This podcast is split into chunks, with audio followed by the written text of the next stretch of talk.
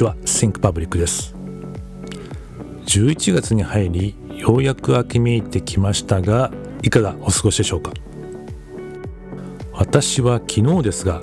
民芸読書会の第3回目を終えまして少しほっとしております。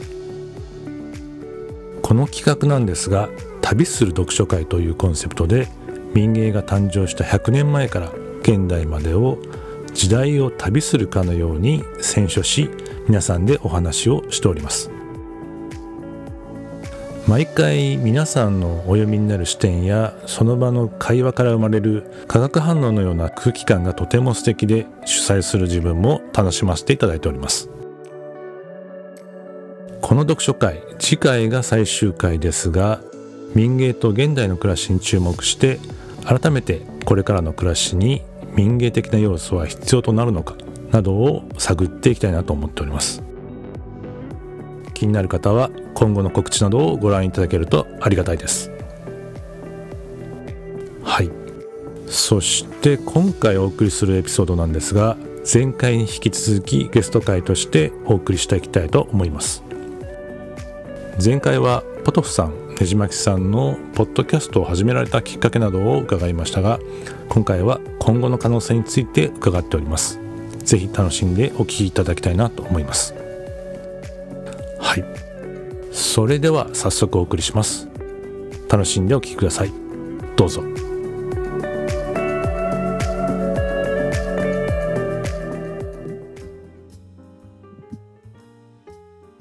はい。えー、それでは後半の方、えー、いきたいと思います。まあ、前半の方で、えー、まあ、ポトさんの方では2005年からスタートされたポッドキャストであったり、えー、ねじまきさんはブログやニュースレターから、えー、新たな発信ということで、まあ、ポッドキャストを展開されてきて、あの、各々、えー、まあ、そういった形を変えながら、まあ、時にはイベントですとか、そういったところにもご参加や企画もされてきたんですけども、まあ、今後ですね、まあ、こうして、えー、ポッドキャストがだいぶ、まあ、日本でも、え、活性化されてきた中で、まあ、未来像みたいなところをちょっとお話しできたらなというふうにもと思ってますので、よろしくお願いします。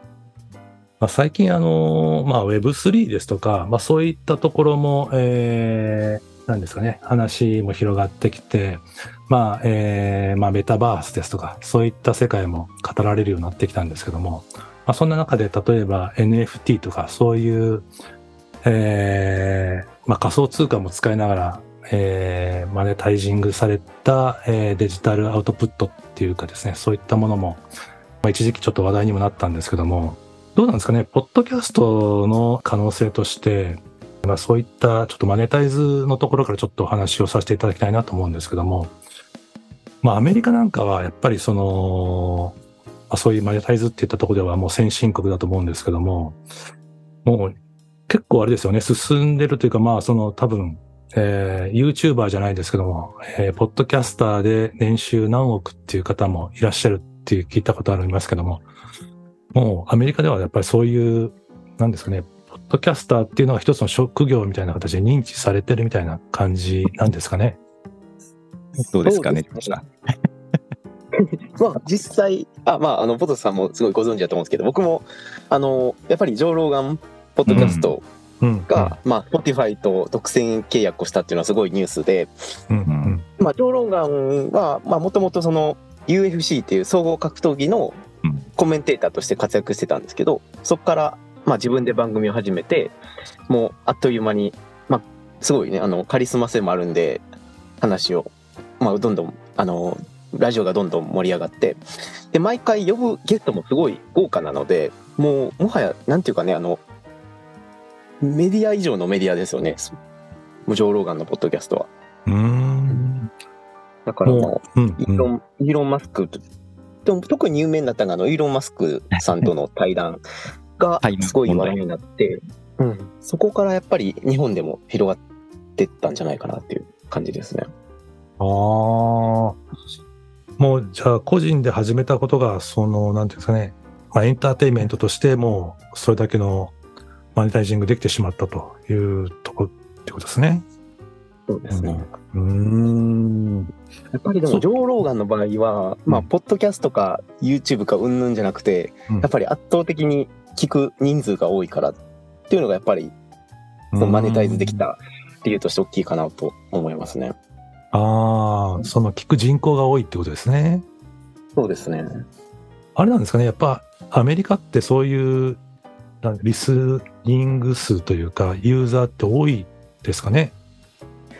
やっぱりもう根付いてるというか、うん、ラジオ、もともとそう、まあ、ポトフさんに語ってもらった方がいいかもしれないですけど、まあ、ラジオがやっぱりすごいいまだに根付いてるメディアなので、うん、まあ、ポッドキャストもその延長というか、うんうんうん、自然な流れで聞かれてるんやなっていうのはおそらくありますね。ああ。ポトフさん、その点どうですかね？いやいや、そうだと思います。もう、うん、まあ、アメリカもそうですけど、ヨーロッパとかもね、ラジオの地位が高いですよね、うん、日本とかに比べて。おお。なんで、すごい、や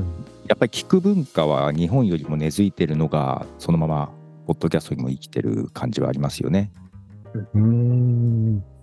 なるほど。そのラジオがももともとそういう、まあ、なんていうんですかね、認知されてるというか、まあ、高い、そういう、うん、まあ、ステータスまでいかないですけど、エエンターテインメント性があるっていうか、そういうとこなんですかね。うん、多分そうですよね。エンターテイメント性もですけど、うん、なんか一番信頼できるメディアはっていうアンケート取るとラジオが出てくるんですよ。お一番信頼できる、うん、メディアっていうところでね。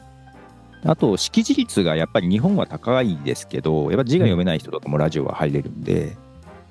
ああ、なるほど。確かにそうですよね。その、そうか。うん。言葉の壁っていうか、まあアメリカはやっぱり多国籍なので、そういう中で文字が読める読めないとかいろいろあるのかもしれないですね。うん。まあ、確かにその、まあ、僕が若い頃なんかは、例えばカレッジラジオじゃないですけど、そういう大学の中だけども、そういう、なんですかね、文化があったりもしてましたし、まあ、そこで出てきた、例えばミュージシャンっていうんですかね、その REM とか U2 なんかもそういうとこで先駆けとなって売れてったっていうところも聞いたことあるんですけども、なんかそういう意味では、そのラジオの持つまあ、生活の中の一部というか、なんかそういうところもあるのかもしれないですね。うんまあ、そういった点で、ポッドキャストがその延長で根付いているっていうふうに紐解いていくと、まあ、自然な流れかなっていうのも今ちょっとお聞きしてて思ったんですけども、まあ、そういった点でいけば、まあ、じゃあこの日本に、えー、戻って見ていくと、やっぱまだまだ日本っていうのはまだちょっとラジオっていうのが生活の一部っていう感じはまだちょっとしてないかなって思うんですけど、どうですかね。どうですかね、島木さん。そうですね。やっぱりラジオ、そうですね、まあ難しいとこなんですけど、日本だとこうネットラジオ聞こうってなると、どっちかというと、ポッドキャストよりラジコとかに流れがちかなっていうのがあって、まあ、ポッドキャストが根、根付く前に、やっぱり、あのーまあ、有名人の番組はラジコを開いて聞くっていう層がやっぱり多いのかなと思ってて、うん、ポッドキャストをそもそも開くアプリがあるのに存在を知らないっていう人がまだまだ多いので、そのね、あの、ラジオからポッドキャストの流れが、どっちかというと、ラジオからラジコになってるので、その点が、うん、やっぱりポッドキャストには不利というか、うまく動線ができてないかなと思いますね。確かに。うん、そうですね。なんかその、まあ私も、まあラジオ聞き出したのは、えー、中学生ぐらいから、まあ、ちょうど FM ラジオを聞き始めて、まあラジオっていうよりはちょっと音楽の、えー、音楽を聴くみたいなところを中心にちょっと聞き始めたみたいなとこだったんですけど、まあ、それが、なんだろうな、まあ、高校に入ると今度深夜番組みたいになってきて、まあ、深夜のそういう、まあ、ちょっともう少し大人の音楽番組みたいなのも聞き始めて、まあ、カルチャーとかそういったところもラジオで、えー、聞き始めたんですけども、ただでもやっぱり日本だとやっぱり圧倒的にテレビというか、そういったところの方が生活に根付いてる気がするので、うん、やっぱそういうラジオが広がってるっていう認識がやっぱちょっと少ないのかもしれないですね。まあそうしていくと、やっぱり日本でそのポッドキャストでマネタイジングっていうなるとやっぱりちょっとまだまだ難しそうな現実がありそうですね。ねどうでしょうかね。どうなんでしょうもともと例えば喋りだけでマネタイズっていうか、うん、ね、うん、もちろん小銭は稼げるのはあるかもしれないですけども喋、うん、りだけでその成り立たせるっていうのは、うん、プロのアナウンサーとかそういう人たちも喋りだけでやってる人ってそんなにいないと思うんですよね。なるほど、なるほど。うん、だからも、まあ、もともと難しいと思います。うんジョー・ローガンはね、なんか、ちょっと飛び抜けていて、うんうん、あのまあまあ、もともとのタレント性もあったとは思うんですけども、まあ、向こうのトップ YouTuber よりも年収高いんで、ジョー・ローガンの方。うん、ただ、あれですよね、あのねじまきさん、なんか、Spotify 独占になってからちょっと影響力落ちた気がしません？そうですね、やっぱり正直なところを言うと、あの、ジョー・ローガンがまあフリーでやってた時は、そのポッド,、うん、ポッドキャストと YouTube でも配信してたんですよ。うん、で、僕が実際、まあ、あの旅行とかしてた時も、まあ、聞いてる人本当に実際多くて、それみんなテレビに映して YouTube を流してる、うんうん流しながら料理をしたりとか、なんか仕事の準備したりとか、そういう人が正直多かったですね。だから、そうね、確かに Spotify 独占ってなると反発まあ、もともとジョーロがアメリカの人なので、その、うん、えっと、スウェーデンか。えー、スポティファイスウェーデンでしたっけ？そうですね、そうです。そうですね、スウェーデンの会社の独占契約するっていうのはちょっと、あれって思った人も多いでしょうし、それもあったりとか、うん、そうですね。なんか結局は金なんかって思って 聞かなくなった人もいるかと思います。うん。まあそうすると、そっか。うん、そのアメリカといえどもまだまだそういう特殊な世界というかなんか、うん、まあその個人のキャラクターでまあそこは成立してるけどまだじゃあポッドキャスターがいっぱいその職業として成立してるかっていうとまだまだまだ疑問みたいなところもありそうな感じですかね。うん、そうですね。定着してるかっていうとそうでもないですよね。うん、やっぱりインフルエンサーさんがこううまく喋って、うんうんさらにファンをつけてきてるみたいな状況、まあ、もちろん稼いでる人たくさんいると思うんですけど、うん、まあそれでもそれだけで生活してるって人はまだまだ少ないのが現状かなと僕的には思ってますね。なるほどなるほど。まあ、そうすると、まあ、ちょっとマネタイズっていう点ではまだまだちょっと日本でもまだ何ですかね。可能性としてはまだちょっと大きくはないのかなっていうふうに思得たんですけども、まあ、ちょっと視点を変えて、じゃあ今度はその、まあ、ポッドキャストのマルチメディア的なところというか可能性も含めてですね、ちょっとお話を伺いたいなと思うんですけども、まあ、今度とねじまきさんにとお伺いしたいなと思うのが、まあ、実際そのブログですとか、えー、ニュースレターとかやりながら、あの、ポッドキャストっていうのをやられていて、多分あれですかね、その、まあトピックスも関連された例えばブログとニュースレターも関連してたりとか、あと、ポッドキャストも関連してたりとか、そういうなんか、えー、同じようなテーマをそれぞれのメディアで配信とか、そういった形もやられてるんですかね。そうですね。ちょこちょこ、やっぱり好きなアーティストとかの話は、ブログでも、ポッドキャストでもかぶりますし、うんうんうん、で、あのー、やっぱりゲイ的な、その LGBTQ 的な話題は、あのまあ、映画であったり本であったりとかも絡めてブログでも書いたり、ポッドキャストで喋ったりするので、そういった意味ではどうしても僕一人が配信してるものなので、まあ、被ってるというか、まあ、お互いうまく噛み合ってるといえばそうなのかもしれないですね。うん。だから、ブログ読ん。で、ポッドキャスト、もう両方聞いてる人は、まあ、理解は深まりやすいかもしれないですね。うん。うん。うん。あの、まあ、私もあの、なん。ですか、始めたきっかけっていうかは、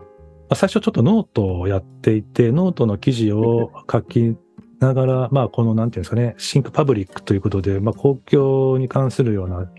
えー、トピックスを記事にしてあげてたんですけども、まあ、それを、まあ、音声であげたら、まあ、よりちょっと理解度がまた変わってくるかなと思っ、えー、まあ、音声を立ち上げたのがちょっときっかけだったんですけども、まあ、そういったところで言うと、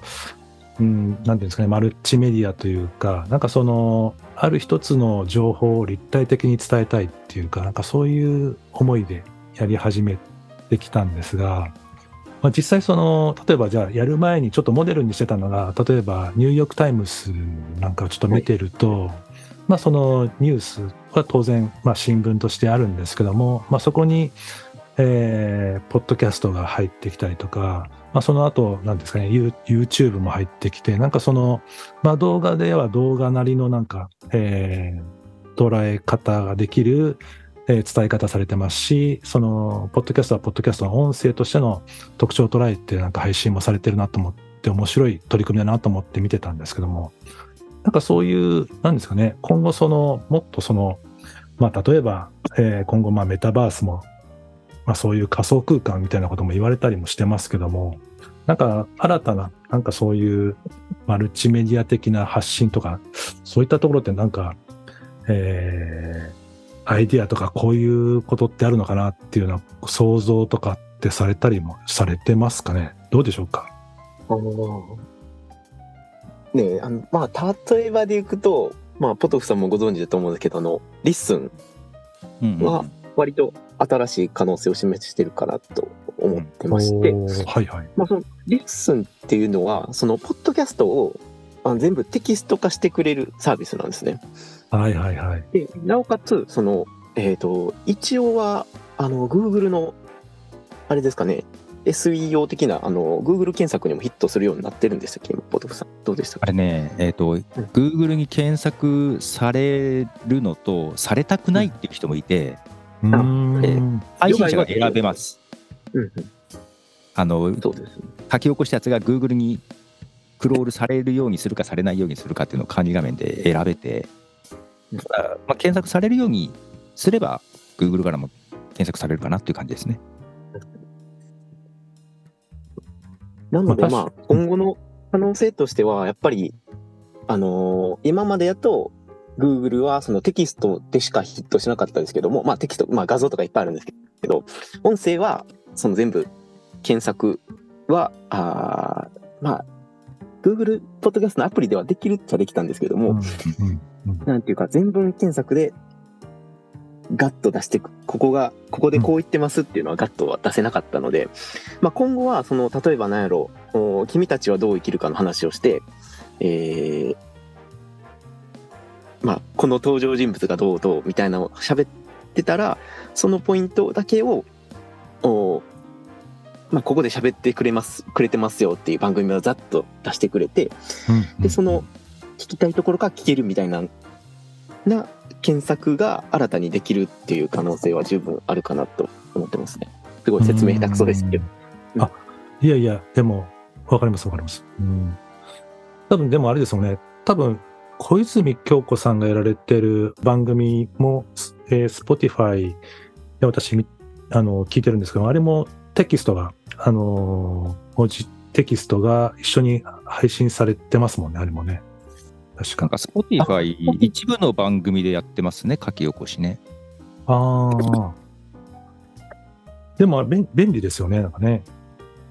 けどあれ自分で編集できないじゃないですか。編集っていうのは、えー、書き起こした時配信者、あれ勝手に自動でやってると思うんですけど、うんうん、配信者がそこ直したくても直す方法確かないんですよね。あそうなんですか。うん。まあ、リスンは自分で直せるし、あと複数人で喋ってたら話者分離っていう形で A さん B さんってどこ喋ってるかって分けてくれたりとか、まあとにかくなんかいろいろチャレンジングなことをしてるなっていう感じですよね。うんうんうん。いやでもそうですよね。なんかその、まあアクセシビリティというか、なんかそういう、なんかいろんな形でアクセスできるっていうのはとってもいいことだなと思うんですけども、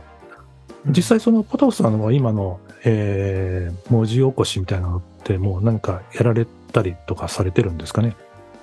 ああ、まあリッスンはベータ版の時からちょっと使わせてもらってたりしてたんで、えー、6番組ぐらい登録してますけど。あと、リッスン自体にポスティング機能をつけられたので、リッスンからポッドキャスト配信もできるようになったので、ちょっとその辺も試して遊んだりはしてます。おお、あ、リッスンから配信ができるんですか？できます、できます、今。うん、おお。そうすると、なんていうんですかね、もう同時に、同時に配信ができるってことですか？その、文字起こししながら、しながらというか、文字起こしされたものがそうですね。で、本来であれば、ポッドキャスト配信したら RSS を読み込んで、で、文字起こししてくれるんですけども、でもし、まあ、そこから直したりとか、ね、公開された後に修正したりしてたんですけども、今なんかあのリッスンにアップすると、下書き状態で保存すると、その下書きの時に文字起こししてくれて、ちょっと待ってると、ちょっと時間かかるんですけどね。だから配信前に修正してから配信もできるようになった感じです。ああ。じゃあ、なんなんですかね。まあ、結構、あのー、配信後の修正もできるってことは、まあなんかちょっとあれですね、時間も編集作業にも余裕ができるというか、なんか、いろいろ自分の。あと、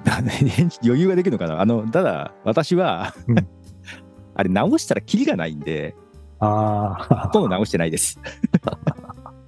あ、なるほど。気にしだすとちょっといろいろ出てくるというか。変な話、私はその文字では、だまあ、間違ってても、うん、なんとなくは何話してるか分かるし、うん、まあ、単語は拾ってくれてるんで、例えばなんか映画の話したら映画のタイトルとかで検索はできるんで、まあ、検索できりゃいいかなと思ってるんで、そんな直してないです。キリがないんで。うんでもそれ、なんですかね、あの、試しにトライされた番組っていうのはどういった番組でやられたんですか？いや、マイカップオブティーもやってますし。あ、そうなんですね。ああ。そういう番組で、はい。なるほど。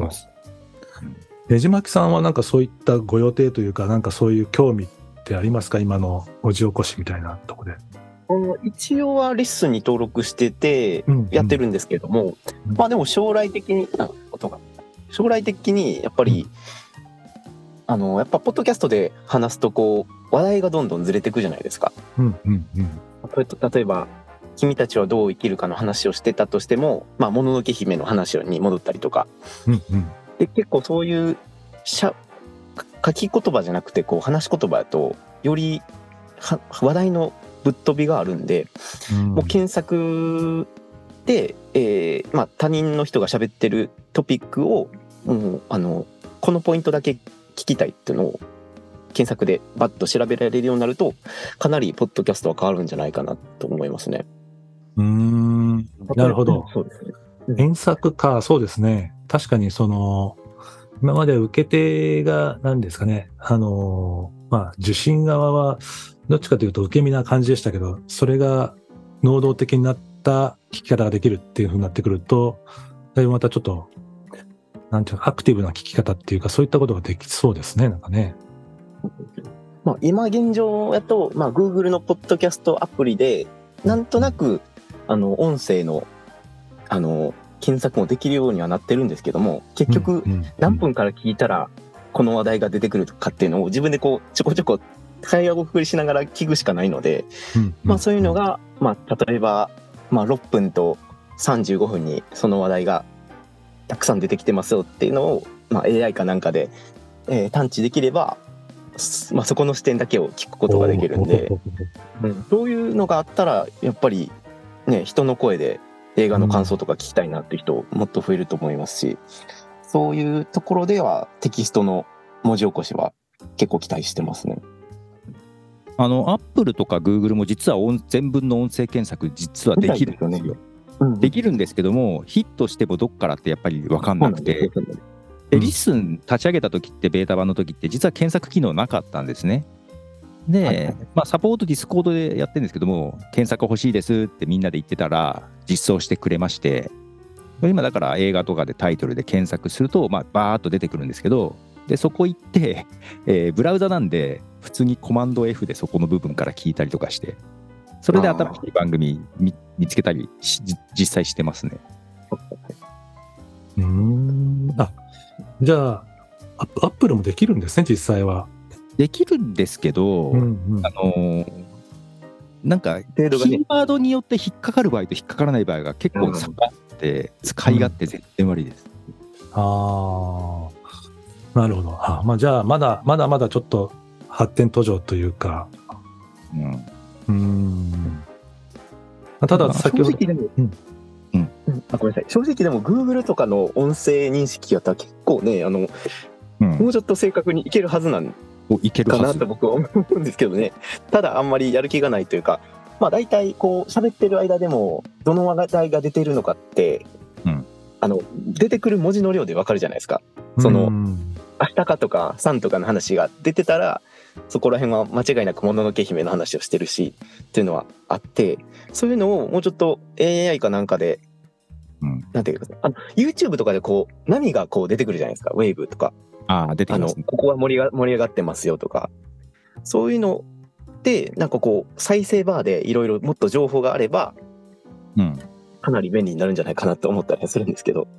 どうですかねポトフさんその辺。Google ってさ、前はさ、キーワード、スペース、ポッドキャストで、ポッドキャスト検索できたのにできなくなったじゃないですか。できなくなりましたね。なんかちょっと後ろ向きですよね。結局、でもあれは儲からなかったからやと思いますよ、僕は。まあ、あと YouTube に、まあまあしたいかなっていうのはあります。まあ、あと、文字検索、あ、音声でね、文字起こしてちょっと期待したいのは、こう喋ったのが結構な精度で文字起こししてくれるんで、あとはもう自動翻訳してくれて自動音声読み上げが多言語で配信してくれたら面白いなと思ってるんですけど。うん、もうでも正直なところ言うとそうピクセルの自動文字起こしかつ、えっと、テキスト翻訳機能があるんですよ。それを使えばもう一応ねピクセルやったら海外の番組、まあ、中国の番組でも流して、もう日本語を表示させるっていうのはできる。まあ、文字なんですけど、あ、ポトフさんが言ったのは音声をさらにってことですかね。文字でそこまでできるじゃないですか。翻訳もできるじゃないですか。はい、あとはよ、音声読み上げも今だいぶよよくなってるんで、そうですね。音声読み上げ組み合わせれば、もう多言語で AI が配信してくれるっていう、もう可能性あるなと思ってるんですけど。いや海外のポッドキャストをね、日本語で聞けたらまたそれはそれで情報が入ってくるのが増えるなと思ってるんですけど。まあ確かに。やろうと思ったら全然、うん、できそうですもんね、今の技術でも。うん、できそうな気がしてます。でもそういう時はあれですよね、その、いわゆるコンピューターが喋る発音っていうか、そういうことなんですよね。うん、そうですね。けど今だいぶ良くなってますよ。AI も。うん私今 AI と番組一緒にやってるんで。おどんな、どんな番組ですか、それは。いやいや、ニュースのトピックを AI に読ませて、で、それについて喋るっていうのね。ちょっと一人喋りが飽きたんで AI にも入ってもらってます。なるほど。まあ、AI が紹介して、ポドフさんが喋るみたいな。そうです。えー、それもそ新しい活用方法ですね。まあでも確かにあの自分のポッドキャストの番組も、何ですかね、分析のリスナーのところを見ると、結構世界各国から、まあ、多分これは日本人の方だと思うんですけども、あの、うん、いろんな国から聞きに来られていて、こんなに、なんていうんですかね、もう十何カ国ぐらいね、あの、私の番組でもあるんだから、まあ、皆さんも多分相当いろいろあると思うんですけども、なんか言語が広がったらもっといろいろ楽しいんだろうなと思ったことはあるので。うん、まあそんな聞けないですけどね。ま あそうですね。まあでもそうですね。でもなんか言葉のそういう壁みたいなものが、えーまあ、超えれて、超えれた場合はまた、うん、うん、いろんなまたちょっと、まあ、ひょっとしたらまたマネタイズの方にもちょっとつながるのかもしれませんし、なんか、うん、可能性は高いなと思って今、お聞きしてたんですけども。あともう一点だけちょっと、あの、思ったのがありまして、えー、なんていうんですかね、Spotify で、あの、例えば音楽を聴いてると、最近その、まあ、歌詞歌詞はもともと音楽が流れながら、えー、歌詞も流れていくみたいなものをサービスがついてましたけど、なんていうんですかね、あのミュージシャンのサムネイルみたいなところが動画、動画が流れてくるサムネイルみたいなのってあるじゃないですか。なんかあれ最近なんか見てて、なんていうんですかね、ああ、こういうのも出てきたんだっていうふうに思って聞いてた時に、ポッドキャストもなんかこうならないかなっていうのもちょっと思っったりもしまして、つまりな、うん、なんていうんですかね、その、自分の番組ってなんか、ちょっとなんていうんですかね、あの、まあ、ネタ的になんか、えー、例えばアートとかデザインとかそういったことを喋るときもあるんですけども、なんかそういう、まあ、イメージ、イメージを言語化していくときに、なんかそういうイメージの、まあ、写真とか動画がなんかその、えー、流れていくと、なんかもう少し、まあ、さっき言ってたマルチメディアっていうか、なんかその、うん、映像と喋りみたいなのがもう少し立体的に届けれるな、みたいな思ったことあるんですけども、なんかそういったことってどうですかね？皆さんなんか思ったりとか、もういや、実はこういうのがあるよっていうのがあったりとかっていうのはどうでしょうか？できそうですけどね。なんかね。まあ、なんていうんですかね、YouTube がね、まあ実際そういうとこに近いって言えば近いんですけど、多分 YouTube だとちょっとなんていうんですかね、やっぱり映像に頼ってしまうというか、映像を主体として期待してしまうんですけども、なんかやっぱ基本はポッドキャストでありながら、なんかそういう、まあ、さっきの文字起こしじゃないですけども、なんかそういう画像みたいなのが一緒に楽しめるといいなと思うんですけどね。自動でなんかに、なそういう画像をつけてくれるっていうのは、ちょっと今具体的にはちょっと知らないは知らないですけど、うんまあ、ただそういうのは出てきてもおかしくなさそうかなと思いますね。あと、なんでしょう。モジュラーというか、なんか喋ったのに合わせて波形が動くやつはありますよね。うん。あ、なるほど、なるほど。確かにそうですね。そういったところでいくと、虹巻さんなんかもその今のブログとか、はい、そういったところと音声みたいなところの結びつきという点ではどうですかね？ああ、やっぱりそうですね、その、ポッドキャストリレー配信でも喋ったんですけど、やっぱ、ポッドキャストはやっぱり聞き、聞くだけになって、その、紹介されたものをリンクで飛ぶっていうことは、あんまりね、行動に起こす人がやっぱ少ないので、うんうん、やっぱ、そうですね、リスナーにこう、アクションさせるっていうのは結構、ポッドキャストでは難しいかなとは思ったりしますね。うんブランド認知的なとこはやっぱりうまくできると思うんですけど、ね、やっぱり画面を出して結局ワンタッチしないとリンクには飛べないですし、そういったとこが、やっぱポッドキャストとかラジオはマネタイズが難しいとこなんじゃないかなと思ったりしますね。なるほど。まあ、そうすると、そうですね。うん。なんかスムーズなそういう融合みたいなところがやっぱりちょっとネックというか。うん。まあ、リスナーの方も、まあ、なかなかそのリンクまで押して、そこまでもうワンアクションするっていうのもやっぱりちょっと、えー、いかなかったりとか、まだそういう、なんですかね、えー、まあ、どう、複合的に見ようっていうところまでまだちょっと行ってないとか、そういったところもあったりもするかもしれないですね。うん、何かねじまきさんが考える理想形みたいなのってありますか？ああ、やっぱりそうですね。あの、マネタイズのところなんですけれども、うんうん、今のところ、やっぱりアップルもスポティファイも、まあパテオ、パトレオンと連携して、その月額何円のサブスクリプションサービスは、ポッドキャストで誰でもできるようになったんですけども、結局のところ、まあ、500円、1000円月払って聞きたいポッドキャストって、正直なところそんなにないかなっていうのが、まあ、ぶっちゃけた話で。なんで、もうちょっとね、アプリとかで、こう、一回聞き終えた後に、投げ銭で、まあ、5円とか10円とかでもいいんで、マイクロペイメンツっていうんですかね。その、少額決済とか、例えばその、なんやろ、スポティファイポイントを上げるとか、なんかね、もうちょっと、その配信者に小さくてもいいから還元できるようなシステムがあれば、もうちょっとマネタイズは流動的になるんかなと思うんですけど、その辺、ポトフさんどうですかね？今、まあ一応、なんでしょう、オーディオスタートさん使ってやってるので、えっと、そんなに私の番組ってリスナー多くないんですよ。長いやってるけど、途中ブランクもあるんで。けど今、月3000円ぐらい、広告、自動で広告つけて、まあそれで入ってくるやつがある。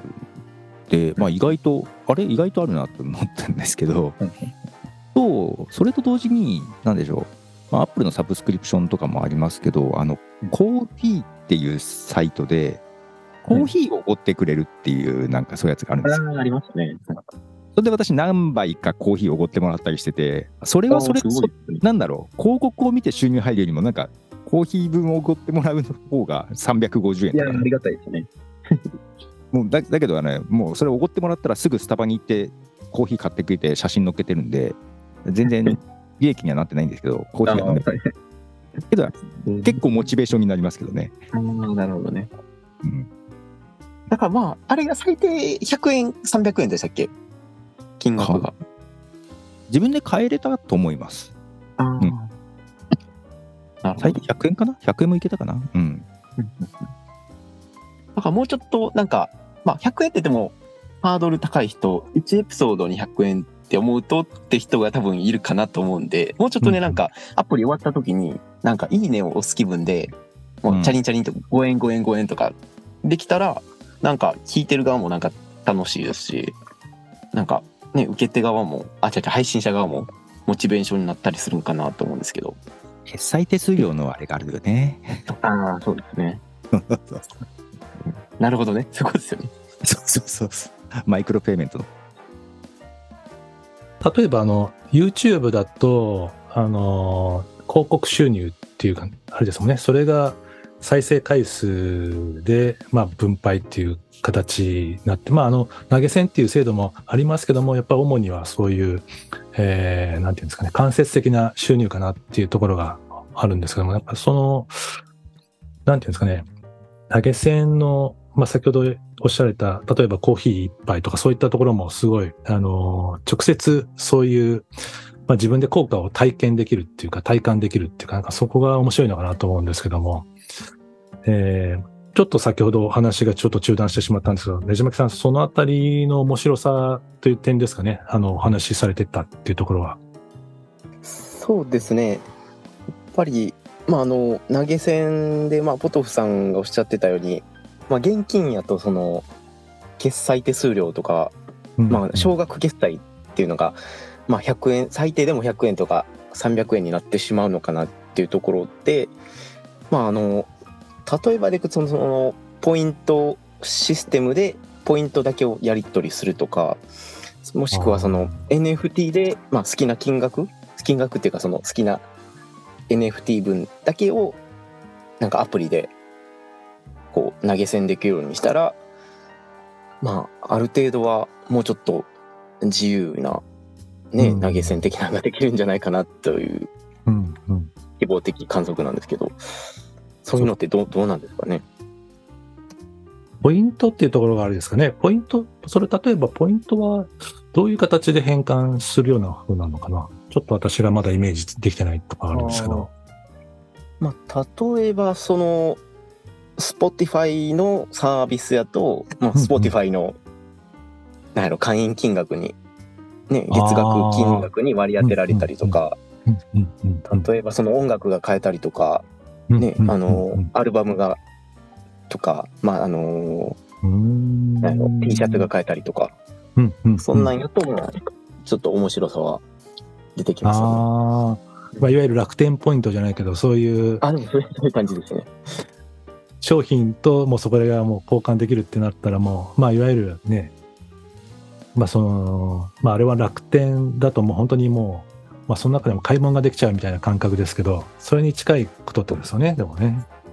そうですね。なんかアマゾンポイントとかに帰れたりしたら、面白いなと思いますけど。あ、そうですね。それができれば、本当に、そうですね。なんか、実際、その、まあ、商品券じゃないけど、そういうのと一緒ですもんね、なんかね。うん。どうですかね、ポトフさん。そういう何か、えーまあ、NFT であったり、今みたいなポイントみたいなところでいくと、何か今後の可能性みたいなところって何かお感じになられてるところってありますかね？NFT で言うと、その、まあ、課金、まあ、金額という、マネタイズというよりは、うん、多分、今後、AI でフェイクとかが出てくると思うんで、本人確認的な意味で NFT 使われる部分も出てくるのかなと思ってるんですけどね。うん、おー、AI のフェイクですか？フェイク、あの、今でも、なんでしょう、うん、英語の場合、自分で、自分の音声を喋ると、それから自動音声作ってくれるとかある、ほう。あ、もうそういう世界があるんですね。もうあるんで えー、だんだんもう本人かどうかわからない部分が出てくるんで、トレースできる NFT とかの、もう本人の価値っていうのが証明できるものが、うん、で使われるっていうところが出てくるかなと思ってますけどね。えー、その今のフェイクっていうのはもうなんていうんですかね。誰かがそれを悪用してるとかそういうことなんですか？悪用はまだそんなに聞いてないけど、まあ、出てくる可能性は多いかなと思って、実際あの、ジョー・ローガンとスティーブ・ジョブズの対談を両方とも AI なんですけど喋ってるのをポッドキャスト配信とかで実験でやってたりとかしてるんで。で聞いてみるとああジョブズっぽいっていうなんかそういうのがある。あ結構もう近い近いんですね。うん、あ結構よくよく聞くと意味が分かんないところはあるんですけど、うん、けど、まあ、ちょもうちょっと精度上がってくるとああもっとスムーズになってきたら、うん、もちろん悪用する人も出てくるだろうなっていうところはありますよね。まあ、そういった時の NFT のそういうまあ、うん、アイデンシャルというかなんかそういう、本人確認っていうことですね。でまあ著名人とかタレントみたいな人はそこが金額が発生するとかも出てくるとは思いますし。うんなるほど。うん、それすごい、それまたちょっと一段先の世界ですね、じゃあね、ちょっと AI のフェイクっていうか。うん、けど、そんなに遠くないと思いますけどね。うん、これは自体はもう出てきてますよね、いっぱいいっぱい。うん。うんなるほど。じゃあ、そうか。うん。近い、近い将来というか、もう本当に、うん。えー、出てきそうですね。でもそうした時に、なんか、ポストの声をね、うん、AI が記憶、まあ、学んで、うん、ポストの声でリアルタイムに広告を読んで配信するとかいうやつもなんか出てきてましたよね。なんか、ねじまきさん知ってます？なんか見ましなんかお広告かどうか忘れましたけど、なんか話題になってましたよね。うんうんうんうん。なんかもうインドとかやったらもう動画でもうその人の動いてるですね。うん、出てきてるみたいですね。そうそう、動画でもあるからね。うん。なるほど。じゃあそういう、そっか。うん。まあ AI、うん。まあね、今いろんなジャンルで、まあその AI の、まあ、えー、まあ便利さですとか、そういったとこもあるし、まあ危惧されてるとこもありますけども、うんうん、まあ一方で、なんていうんですかね、まあ最近ちょっと私が今、えー、ポッドキャストのネタで今ちょっとえー、追ってるのはポストデジタルっていうかですね、ちょっとそういう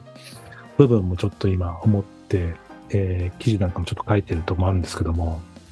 なんていうんですかね、やっぱり今まで、まあ、今までっていうか今こういうポッドキャスト自体も今アプリで配信できるようになって、まあすごいデジタルの恩恵っていうんですかね、その、うん、まあ、それまではえー、スタジオで録音して、そのミキシングの方がいて、編集して、まあどうでしょう。あの、いろんな工程を進んでたのがもうパソコン一つでとか、まあスマートフォン一つでできる時代になってきたっていうのはまあデジタルの恩恵かなと思うんですけども、まあ逆にその、なんていうんですかね。えー、っと、例えば、えー、映像だとか、例えば、うん、私がやってるグラフィックデザインの世界なんかでいくと、まあ、デジタルになることによって、手作業っていうかですね例えばフリースケッチみたいなのがだんだんなくなってきてどんどんそのデジタル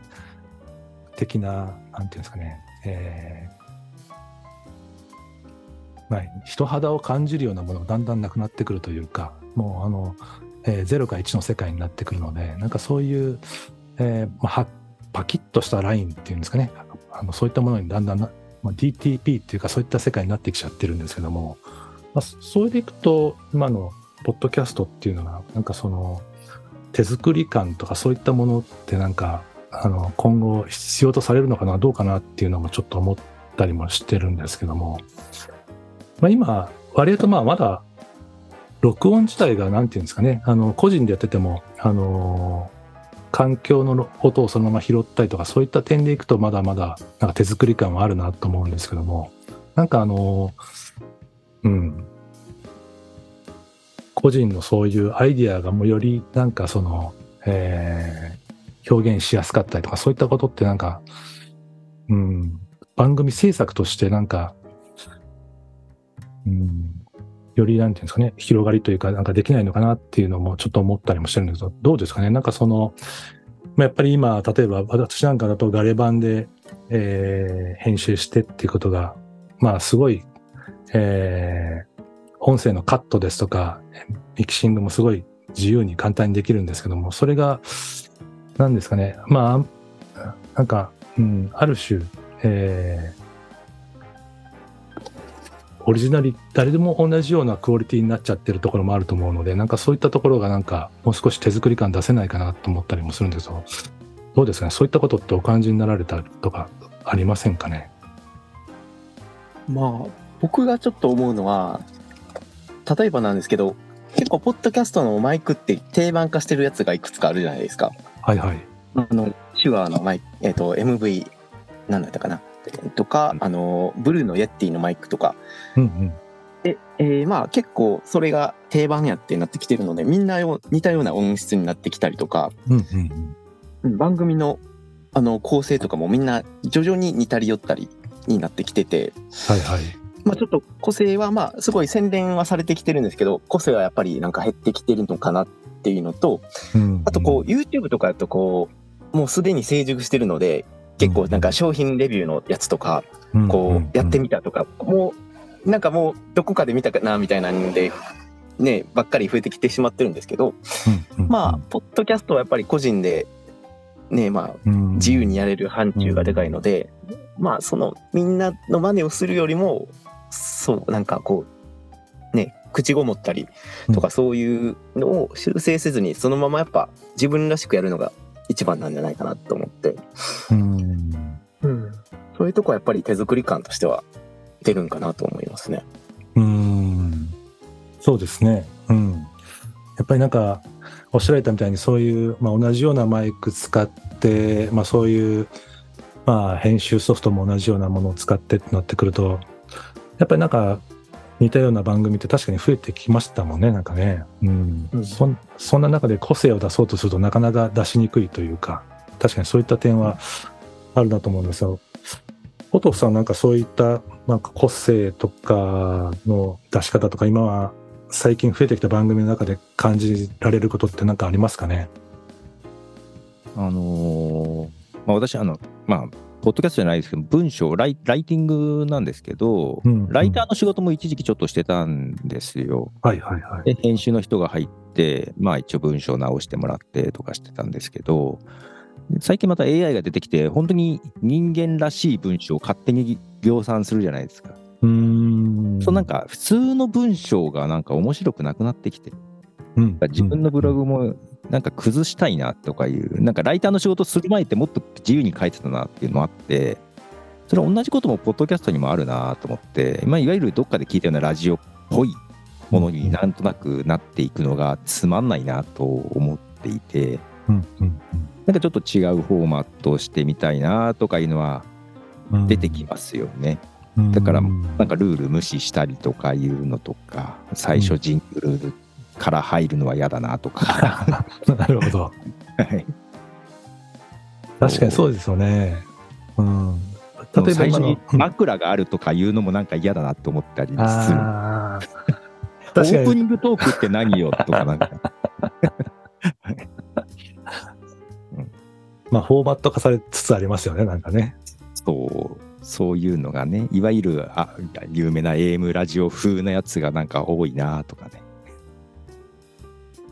確かになんかその、なんだろうな。あのまあ、ネットの記事とか見てて、ポッドキャストの作り方みたいな記事見てると、やっぱりその今の導入があって、本編があって、で、最後の、その、ね、あの、締めというか、そういったものがあってっていうのを作ると、お客さんは聞きやすいですとか、そういうなんか、フォーマットの説明みたいないや、聞きやすいんですよ。やっぱり聞きなじみがあるフォーマットのが聞きやすいのは聞きやすいんですけど、うんうん、ただそればっかりになってくるとね、なんかちょっと違うのが欲しいなっていう気がしますよね。そうですね。うん、確かに。まあ、あとそのさっきのライティングって言ったところですと、例えば出版業界で見ると、あの今、ジーンっていう、なんですかね、自主制作というか自主出版みたいなのが流行り始めていて、まあ、いわゆる今までその書店で売っていた大手出版会社がその大量に制作して売る本とは別のその、まあ、個人でやっぱりできるので、その、まあ、小ロットですけども、その自分がやりたいことが表現できるというか、そういったことが今流行り始めていて、まあ、例えばその、まあ、文章もそうですし、例えば、えー、想定というか、表紙のデザイン自体も、まあ、なんていうんですかね、理想グラフとかそういう、あの、印刷自体もまた版画に近いようなものを使ったりとか、あと閉じ方もミシンみたいなものを使って手で塗ったものを出版したりとか、なんかそういう、なんですかね、デジタライズされたものがどんどん崩されたものを、えー、出したいっていう方が増えてき始めてるっていうのもあるんですけども、なんか先ほどその、なんていうんですかね、あの、ねじまきさんもおっしゃられてましたけど、ま、機材やそのアプリケーションも似たようなものになってきて、なんかそういうアレンジメントっていうか、なんか限られてきた中で、なんかそういう手作り感みたいなのが、なんかポッドキャストでもできると面白いのかなって思ったりはするんですけど、なかなかちょっとでも、ポッドキャストの場合まだまだ難しさがあるというか、ちょっとまだ難しいですよね、なんかね、そういう工夫の仕方っていうのが。どうですかね？なんていうの？あ、まあ、あれですかね、あの、結局のところ、ね、無理せずに自分の個性をそのまま出すのが、うん、一番響くんじゃないかなと思うんですけど。うん。まあ、確かにそうですね。何か、何かを意識しすぎると、同じようなものになってしまうっていうところもあると思うんで。うん。うん、自分らしさ、そうですね。いや、なんかそれこそ、感情をちゃんと乗せようとか、うん、AI にできないという意味でね。うん、あと、やっぱり一番最初外歩きしながら収録っていうのをずっとでやってたんでうん。それがなんか実は機材全然揃えてなかったんですよ。あえて揃えなかったところがあって最初の頃は、うん。うん、最近揃え出したら、まあ、室内でこうちゃんと撮れるじゃないですかはいはい、はい、なんか外歩きながらっていうのがなくなってきたなと思ってなんかそれが嫌でちょっとそういうのも最近作り出してうん。外の環境音拾いながら録音するっていうのがやっぱポッドキャストらしいなっていう気もしてて確かに。聞いてくださいよ。この間その外で歩きながら撮ろうと思って取り出したらガーンって事故る音が 聞こえて 事故の瞬間に立ち会って事故っていうか駐車場の中でポールにぶつけたんですけどえっと思って今録音ちゃんと入ってるかな入ってる音と思ってなんかすげえポッドラポッドキャストらしいと思いながらちょっと一人感動してたんですけど。あでもそれ面白いですね。なんかこの間私もちょっと見かけたワークショップで環境音を取ろうっていうワークショップを見かけてその確かそういうまあ、音声エンジニアの方がやられてたワークショップだと思うんですけども、街に繰り出して、なんか気になった音を、その、みんなで録音して、その街づくりの一環みたいなのでワークショップだったんですけども、なんかそういう環境音を通るって面白いなと思っていたんですけども、今、ポトさんのお話聞いてて、なんかそういう、確かにそういう、まあ、スタジオじゃなくて、歩きながらのそういう街中っていうのは面白いですね、なんかね。カモンカモンっていう映画でホアキン・フェニックスがですね、まあ、ラジオディレクターみたいな役なんですけど、うん、モノクロ映画なんですけど、うん、ガンショットガンマイク持って街の中の音を取っててこの今の瞬間をパッケージング化するんだみたいなこと言ってて、そうそうなんだよとか言って。今の瞬間ですね。ああ、なるほど。でも、そうですよね。なんかその、案外と何ですかね、私もちょっとその、音声ファイルをちょっと聞いたことあるんですけど、なんかその、普段だと気になってない音が、そういう音で聞くと新鮮というか、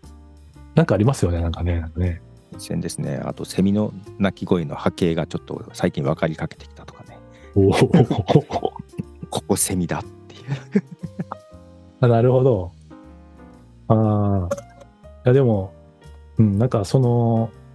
音声のそういう、そうですね。なんか、確かに日常の、日常の延長線の音っていうか、なんかそれと、あの、なんていうんですかね、そういう自分の自己発信とかなんかミックスされるってなんか、なかなか、うん、偶然性がすごい高まると思うので。いや、本当数年後に聞くとすごい面白いんですよ。あ あ、時間を経て。時間経て、ああ、この時、あれ、これどこで撮ったっけかなとかなんか思いながら、引き返すのが好きです。なるほど。あでもそうですね。なんかそういう、まあ、リアルタイムっていうのもあるのかもしれないですけど、ちょっと時間を置いて何か時代性みたいなのも出てくるんですかね。なんかそういうのは。うん、出てくると思います。なるほど、なるほど。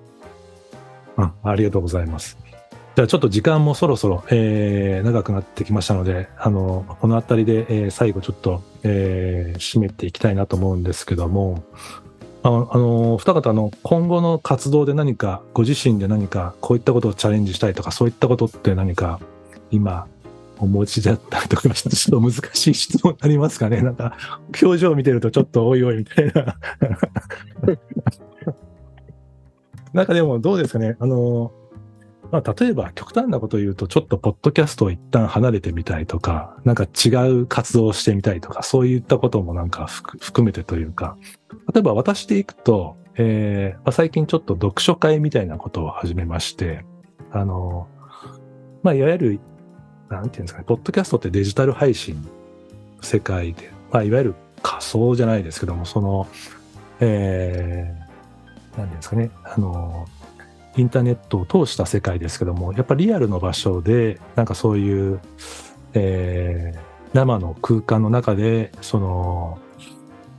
なんていうんですかね、表情も見ながら一緒になんか、えー、話をできる時間取れないかなっていうことで、ちょっと読書会を今始めて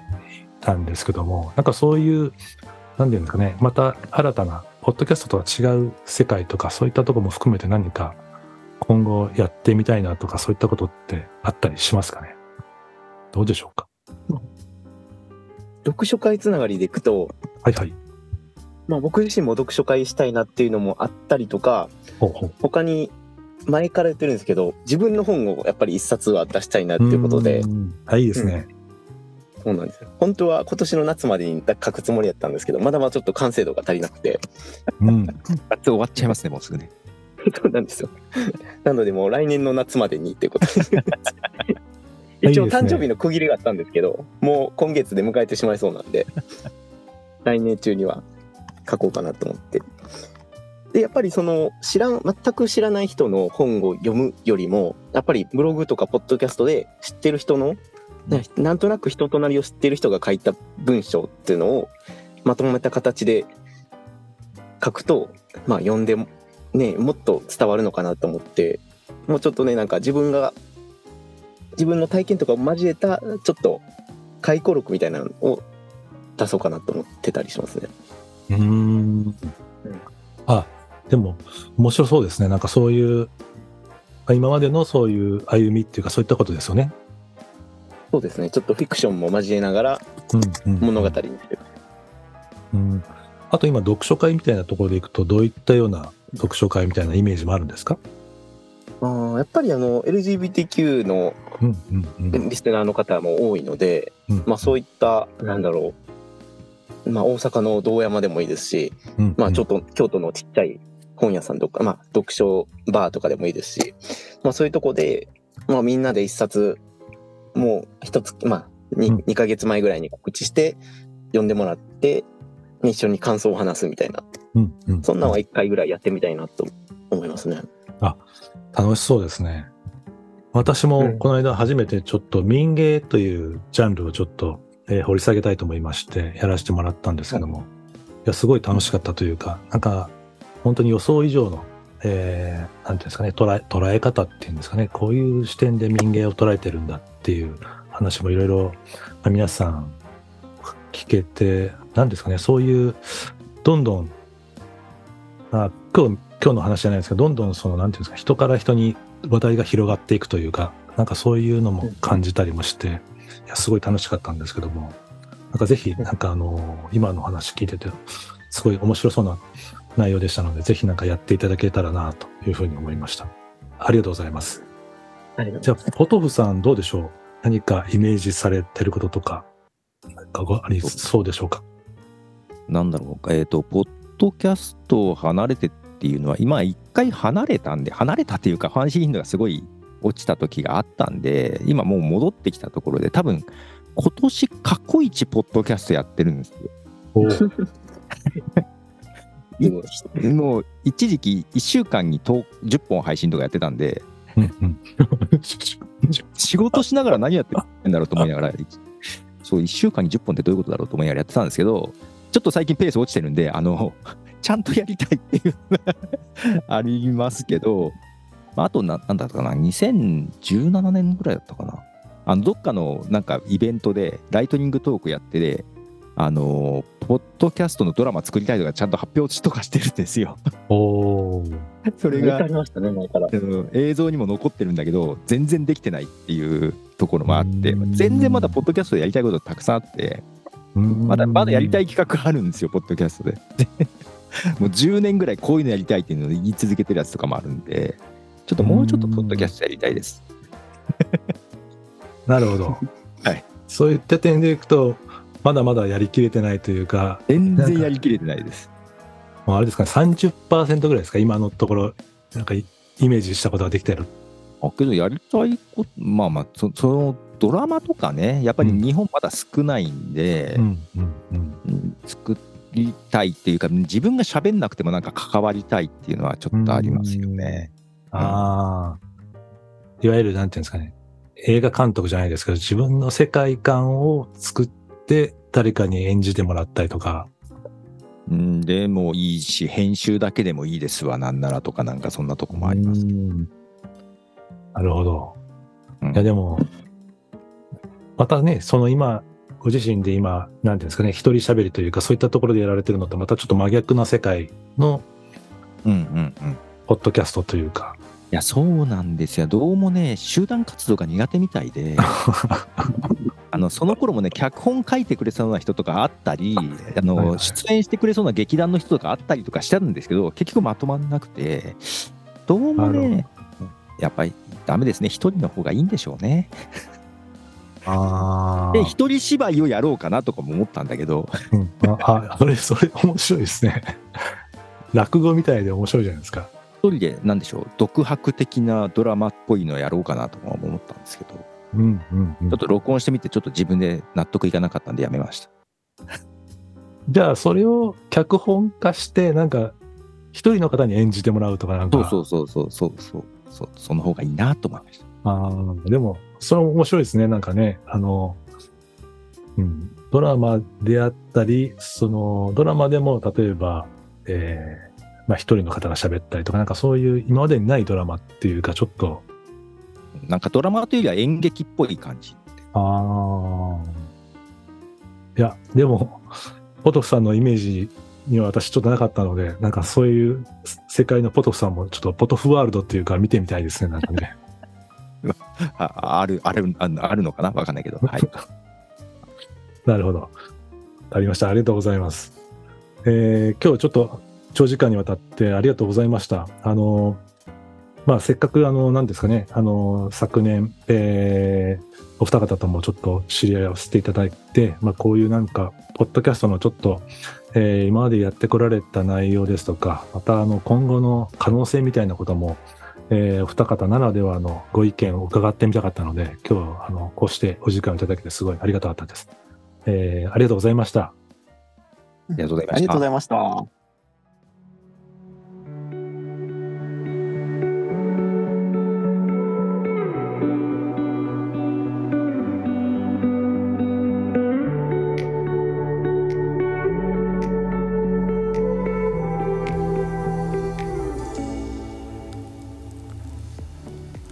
かがだったでしょうか？